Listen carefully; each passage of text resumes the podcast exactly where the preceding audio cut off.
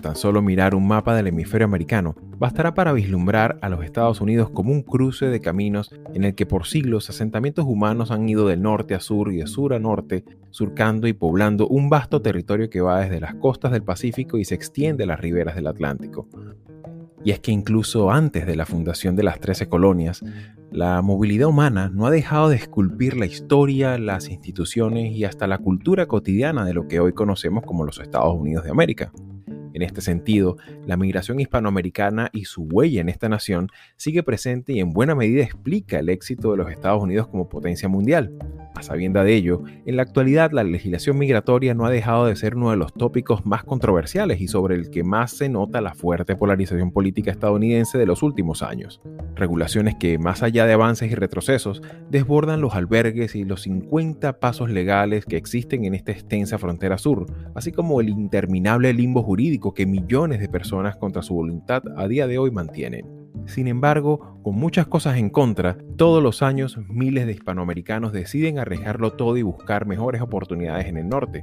Con poco equipaje y muchos recuerdos deciden perforar una de las fronteras más letales del mundo, desafiando extremos climáticos en desiertos como el de Chihuahua o Sonora, infestados además de traficantes de personas y lidiando con cinco de los carteles del narcotráfico más sanguinarios de todo el hemisferio. Muchos de ellos lo logran, sin embargo, otros no sobreviven la travesía y es que cerca de 560 muertos contabilizados hasta octubre del 2021 representan este año el registro más alto de las últimas dos décadas. Para intentar darle nitidez analítica a este desafiante tema, me acompañó en esta ocasión Leticia Calderón, socióloga, profesora y doctora en ciencias sociales con especialidad en ciencia política por Flaxo México, quien ha dedicado su prolífica producción académica a estudiar la sociología política de las migraciones. Con ella nos adentraremos en este fascinante campo de estudio, un tema que de una u otra manera nos toca a todos en un mundo cada vez más conectado y mucho más dinámico del que las generaciones anteriores jamás podrían haber imaginado, lo cual ciertamente plantea desafíos que trascienden el alcance de las políticas públicas, las promesas de campaña y hasta la misma comprensión mediática que se tiene de este fenómeno humano con tantas aristas y efectos sociales. Política e inmigración hispanoamericana en los Estados Unidos será el tema de este nuevo episodio.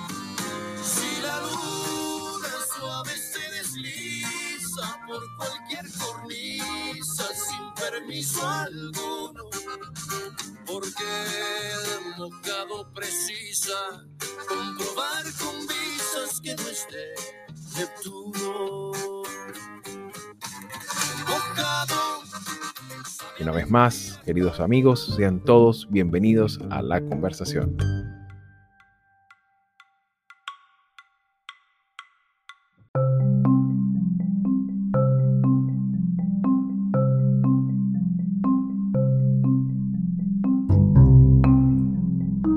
Y bien amigos, como lo comentábamos en la nota introductoria, me acompaña en este momento Leticia Calderón, quien desde Ciudad de México nos va a compartir sus impresiones y apreciaciones y su experticia sobre este tema tan complicado, pero a la vez tan fascinante como es el, flujo migratorio, digamos, de América Latina hacia los Estados Unidos. Bienvenida a Latinoamérica 21, Leticia. Muchas gracias por la invitación, aquí listísima para platicar. Para empezar, cuando se comenta sobre los latinos, ¿no? que es como la expresión que incluso hasta en inglés existe y se ha extendido y se ha expandido, sobre todo para la mirada no experta sobre este tema y sobre todo para la mirada desde otras latitudes del mismo hemisferio eh, americano, ¿cuáles serían esos principales elementos para tener como una perspectiva tanto cualitativa como cuantitativa de este fenómeno, que es un fenómeno migratorio que ciertamente no es de, no es, no es de hace dos años, sino que estamos hablando de un fenómeno migratorio sostenido en el tiempo. Mira, yo creo que la migración a, a través de América Latina, y tú hablabas de Estados Unidos, creo que, bueno, obvio, Estados Unidos es el destino por ser el país más rico del planeta, por una serie de características históricas de Estados Unidos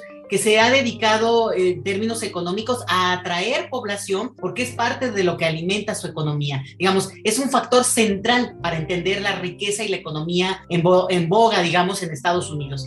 Eso sería por un lado, pero por el otro no perder de vista que la dinámica migratoria entre países de la región se ha mantenido constante también a lo largo de, digamos, yo te diría dos siglos. Entonces, eso es una de las cosas que a veces nos centramos mucho en la emigración rumbo a Estados Unidos, que obviamente tiene un componente y una, un seguimiento, vamos, Y otro es que lo que ha pasado en nuestra región, sobre todo, vamos a decir este siglo, que tiene que ver con la presencia de, de grupos vecinos que se han ido incorporando a nuestras sociedades y cada país podrá decir del propio, pero creo que es un rasgo no solamente de esta época, sino que es lo que va a marcar el futuro de nuestro, ni siquiera te diría de nuestro continente, del planeta. Entonces, ubicar eso, que cuando hablamos de migración latinoamericana, vamos, Aquí hay un componente histórico, en algunos casos hasta lingüístico, pero no porque incluyo también a Brasil, y una experiencia económica que ha marcado el tipo de migración que se ha dado en general, pero al mismo tiempo una migración que, aunque no ha sido la constante siempre, eh, como el tema de la violencia, que ha expulsado a población y que también provoca, digamos, esta,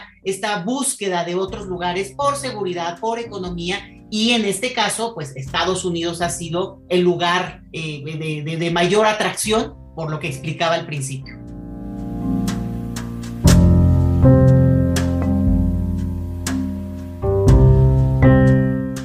Este preciso contexto en el que hablamos sobre Estados Unidos, ciertamente habría que examinar, por ejemplo, viendo las cifras, en la actualidad se calcula, de acuerdo a los datos que suministra el último censo realizado aquí en Estados Unidos, hay una masa poblacional de más de 62 millones de personas que entre algunos cálculos en los últimos años ha rondado entre el 18, el 19, 20% de la población estadounidense, que ciertamente muchas veces la imagen que se plantea desde los medios de comunicación en Estados Unidos, ciertamente hay mucha, mucha tendencia a homogeneizar esa masa social. Y claro, ciertamente hay muchos elementos que entran en conflicto, como decías, ¿no? Tema narcotráfico, tema tráfico de personas, todo lo que ha sido la dinámica criminal que se, que se presenta en la frontera entre México y Estados Unidos, todo lo que es el drama también de la ruptura de familias. Y en ese contexto, muchas veces tan dramático desde el punto de vista humano, ciertamente destacan dos elementos. Por una parte, una política migratoria que pareciera no encontrar como, digamos, un acuerdo de mínimos entre los grupos políticos más importantes de los Estados Unidos, pero también una falta de armonización en términos de políticas públicas con respecto a, sobre todo, a la región que más le toca de cerca, que es un poco Centroamérica, México y, el Caribe. Coméntanos, Leticia, ¿cómo examinas tú esta disparidad que puede existir en estos dos ámbitos que, que comentaba? Mira, cuando tú hablas de política migratoria, aquí hay que tener en cuenta que hay decisiones políticas de fondo, de idea de país, pero también de idea de cómo provocar, digamos, la riqueza o la, la, cuestión económica de cada zona. Entonces, ciertamente, pues hay un componente en el cual yo decía, ¿no? Las economías se benefician, sí, pero también buscan explotar de una manera muy obvia. Entonces, nosotros pensamos mucho a veces desde el ámbito académico o a lo mejor en el ámbito del activismo en políticas migratorias y pensamos en la parte humanitaria. Pensamos en esta cosa de cómo integrar a las personas, cómo debería haber un flujo mucho más con, con beneficios, que no solamente haya el derecho a emigrar, sino también a inmigrar. Es decir, usted puede salir de su país, pero no puede entrar al otro. Entonces, ¿dónde está? Ahí te quedas atorado en el limbo y eso es lo que está ocurriendo, por ejemplo, en el caso de México ahora. El asunto es que cuando pensamos en este acento humanitario, que desde mi punto de vista es lo que debería de prevalecer, la realidad es que estamos siendo muy inocentes y muy poco pragmáticos en términos políticos y por eso ahí hay un desencuentro porque lo que vemos es que los políticos y las decisiones que se van tomando, pues van, eh, van buscando este mayor beneficio y ahí es donde entendemos que, por ejemplo, en el caso de Estados Unidos, no se ha dado una reforma migratoria desde hace 30 años. Y alguien diría, bueno, no quieren, no necesitan a los migrantes. No, en Estados Unidos hay 12 millones de personas sin documentos y generar que una persona no tenga documentos es una decisión política, porque implica toda una serie de, beneficios para el propio mercado. Lo digo así para ser también pragmática y realista y poner este tema en una discusión mucho más amplia, porque 70% de los, de los que diríamos latinos o de procedencia latinoamericana son mexicanos por una razón muy simple. Bueno, una es la geografía obvia y la otra es que México, desde el inicio de, su, de, ser país e independiente, se fue dando un proceso de migración atraído por los mercados laborales estadounidenses del sur de ese, de ese país Y entonces se generó una dinámica que fíjate qué interesante, a veces va más allá de la economía. A veces ha habido momentos con la crisis del 2008 que hubo incluso gente que recibía dinero de sus familias desde México para que aguantaran a que se volviera a tomar ritmo, digamos, la economía estadounidense y pudieran mandar recursos, enviar remesas, pero que no regresaran al país. Entonces, son dinámicas que a veces no solo obedecen a la cuestión económica de parte de los actores, sino a la parte también de apuestas, apuestas familiares, cambios importantes que hay que tomar en este tema. Ojo, ¿eh? Es la demografía. El hecho de que en el mundo entero, pero en nuestros países principalmente, hay cambios profundos demográficos, también eso explica cómo cambian los flujos y las decisiones mismas que, de las que yo hablaba. Entonces, creo que es importante tenerlo en cuenta porque a diferencia de México, digo, yo estoy en México y tal vez por eso lo enfatizo, otros países no tenían experiencia migratoria ni se habían sumado a este circuito migratorio y cada vez lo que vemos es que ahora no hay país de América Latina de donde no haya migración internacional, pues, de este tipo, pero al mismo tiempo lo que es interesante es que, claro que hay diferencias porque no solamente el tiempo prolongado de, estancia, de historia, de construcción de redes, pues varía de, de comunidad en comunidad.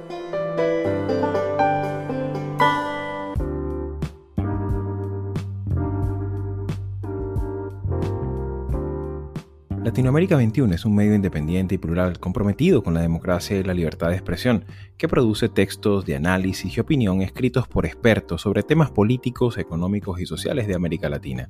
Nuestra red está conformada por más de 150 columnistas latinoamericanos o latinoamericanistas de más de 20 países provenientes de diversas disciplinas que regularmente colaboran con sus textos.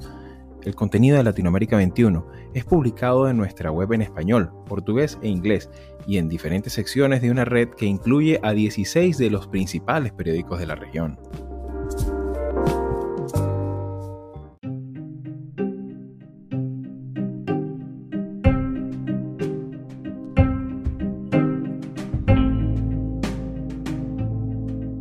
Retomando un elemento que me pareció central en tu argumento, en el que hablas sobre el tema de la visión también un poco pragmática, ¿no? Muchas veces, sobre todo la academia, y me encanta sobre todo porque veo muy claro, muy marcado el acento sociológico de tu perspectiva, de ir más allá de la retórica y la narrativa política, las promesas, ¿no? Y sobre todo el encuadre muchas veces emocional, electoralista, con el que hablan los políticos, y que ciertamente desdibujan una realidad súper compleja en lo demográfico, súper compleja en lo geográfico, súper compleja en términos también de infraestructura. Hay que ver la magnitud de extensión de lo que tiene que ver con la frontera entre México y Estados Unidos, por ejemplo, o las dificultades orográficas de las fronteras de Centroamérica y todo lo que eso implica en términos de vidas, en términos de esfuerzo humano, en términos también de, una realidad que vive subyacente, como es el caso del narcotráfico, como es el caso de la, de, la criminalidad que, que, se, que se vive a lo largo y ancho de ese, de ese trayecto, y sobre todo cuando impactan en discursos políticos que ciertamente terminan y confluyen en anuncios y políticas migratorias muchas veces que van directamente a ser erráticas y a no solventar un problema que, como bien comentabas, no es algo de corta duración, sino que es algo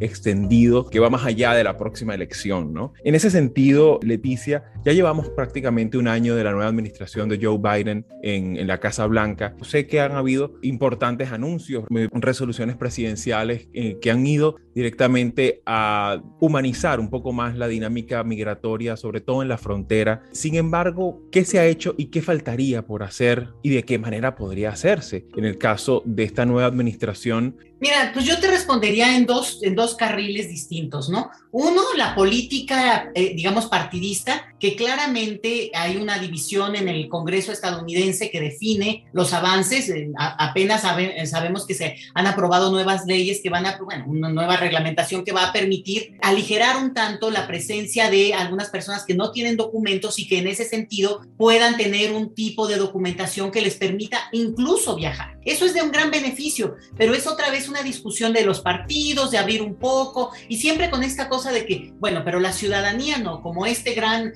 esta gran cosa que, que, no se puede alcanzar nunca, porque seguimos atrapados en esta lógica de la, ciudadanía pegada al lugar de nacimiento, que es toda una cuestión que habría que revisar humanamente hablando, ¿no? Y que no, y que, y tan, es, tan no resulta que, bueno, millones de personas viven en otro lugar del lugar donde nacieron. Pero entonces esta es una discusión que se entrampa mucho en cuántos votos tiene cada partido. En el caso de la promesa de Biden que tú mencionas, pues es obvio que lo que más le conviene es hacer cumplir esa promesa, porque ni siquiera es para las personas no documentadas, que no, no serían votantes, sino para todo ese escenario que es favorable a la migración en Estados Unidos, que es favorable a la diversidad porque fíjate que a diferencia de los países de América Latina, que tenemos pocas tasas de, población extranjera radicada en nuestros países, el conocimiento y la experiencia estadounidense de la diversidad es, yo creo que único en el mundo, de hecho. Entonces, ahí está un carril, ¿no? La discusión política que ahora va a pasar al Senado y que si van a permitir un tipo de, vamos a decir, de visado, de, sí, de, de, aprobación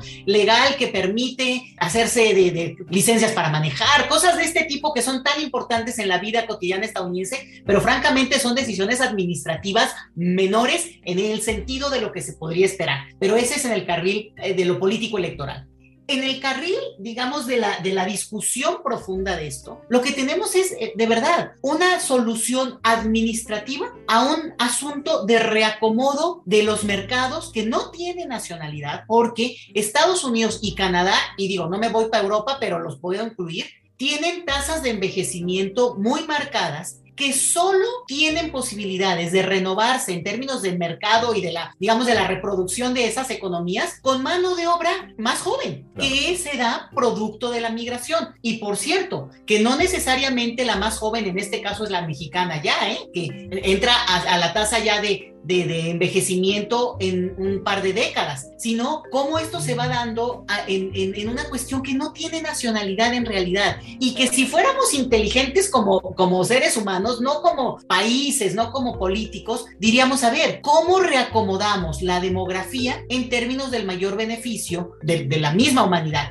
Claro, digo, yo estoy hablando a lo mejor en términos más utópicos, pero lo que quiero decir es que van carriles distintos, pero sí se cruzan, porque es obvio que tanto el mercado laboral como lo político estadounidense abre sus fronteras y deja pasar cuando le conviene y cuando necesita y vuelve a cerrar y vuelve a abrir. Porque lo voy a decir de plano, ¿no? ¿A poco alguien va a creer que mil, dos mil o hasta cien mil personas pidiendo entrar a Estados Unidos, un país de 330 millones de habitantes, la economía más rica del planeta? Aparte que eh, súper extenso territorialmente y en ah. algunas zonas despoblado.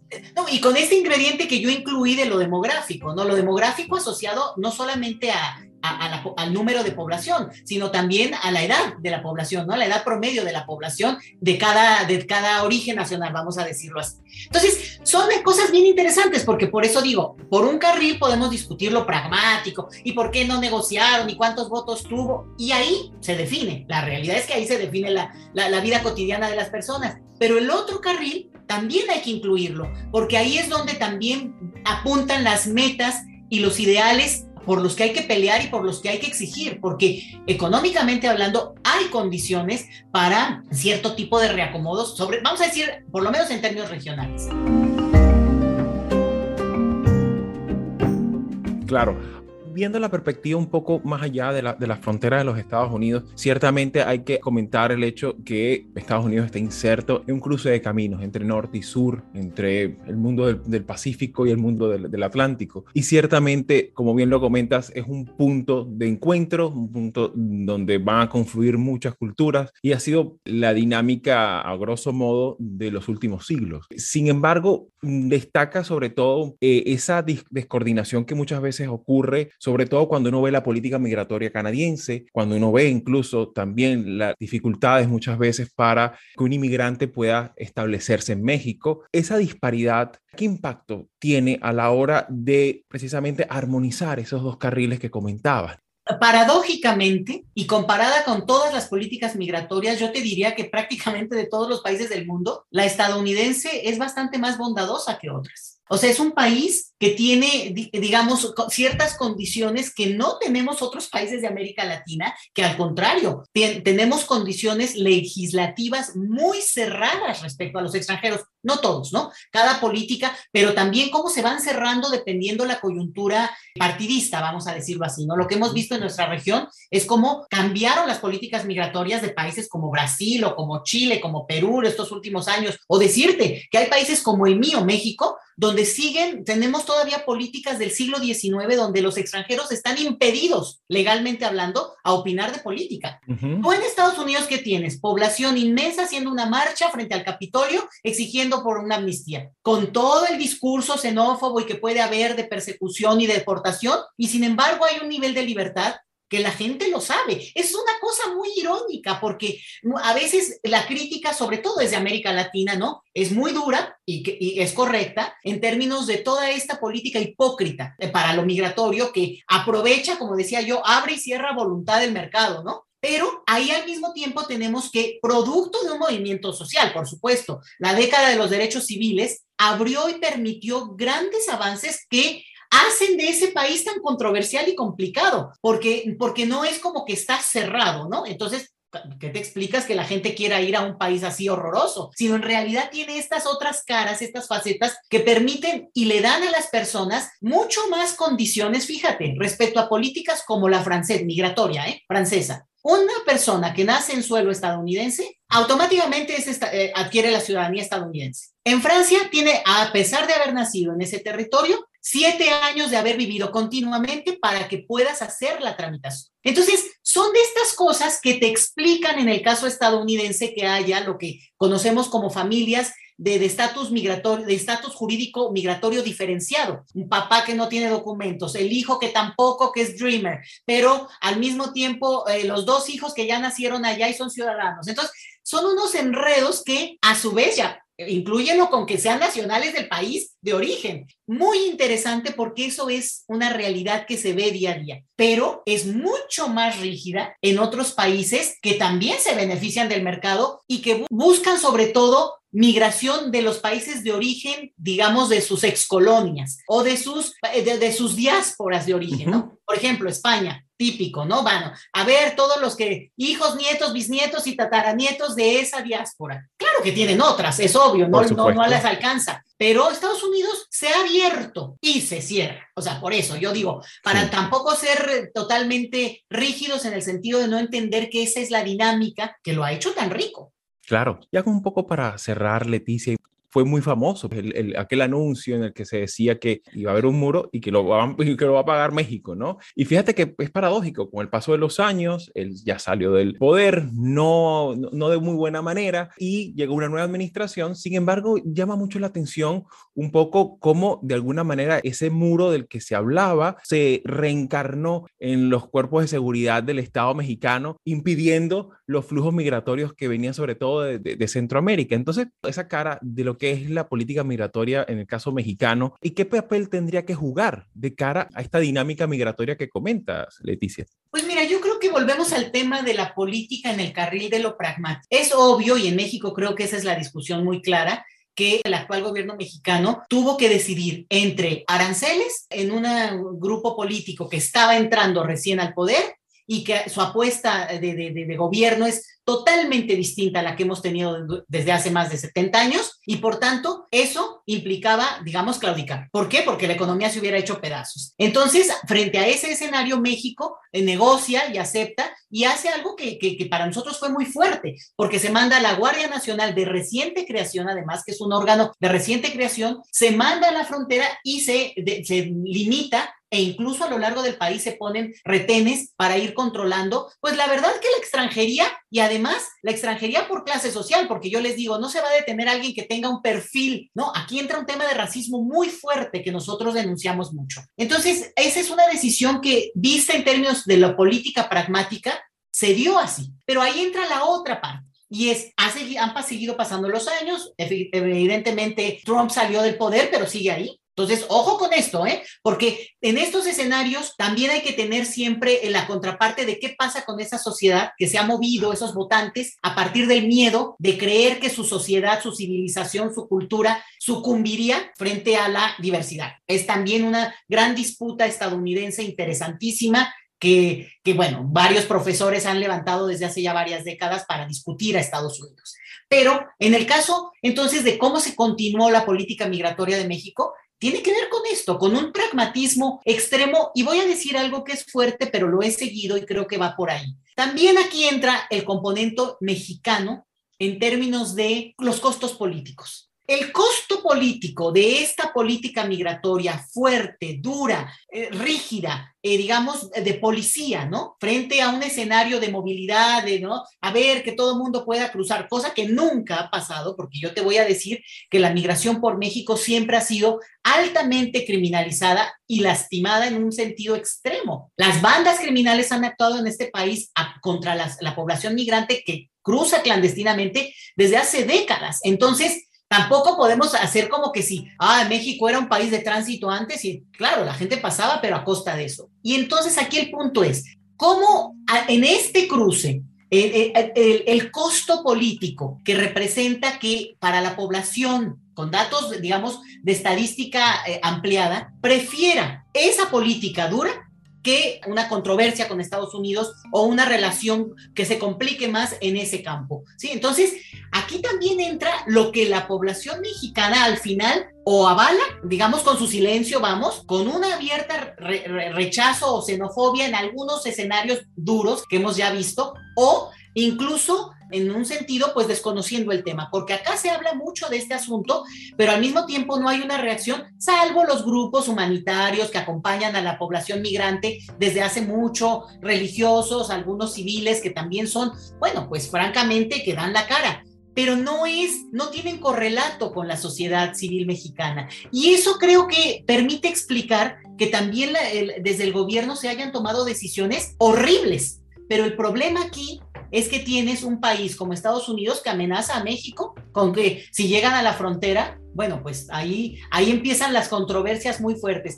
Entonces, creo que estamos en el peor de los, de los mundos en eso. Un país por el que la gente tiene que transitar geográficamente hablando y al mismo tiempo un país que está como obligado, por lo menos en términos de su proyecto político actual, para no entrar en una controversia con el norte, a tomar decisiones de este perfil. Creo que ese es el escenario que podríamos ver, más allá de lo deseable. ¿eh? Yo no estoy hablando que esto sea lo deseable, pero tras, digamos, trato de transmitir lo que veo y lo que ha acompañado estos años. Leticia, muchísimas gracias por compartir con nosotros tanto conocimiento y darnos esta perspectiva también de conjunto en un aspecto tan necesario y en una dinámica que ciertamente explica nuestro hemisferio, nuestra historia y nuestro presente. Así que bueno, esta es tu casa y seguramente será la primera de varias entrevistas para Latinoamérica 21. Muchísimas gracias, un saludo a todos. ¿eh?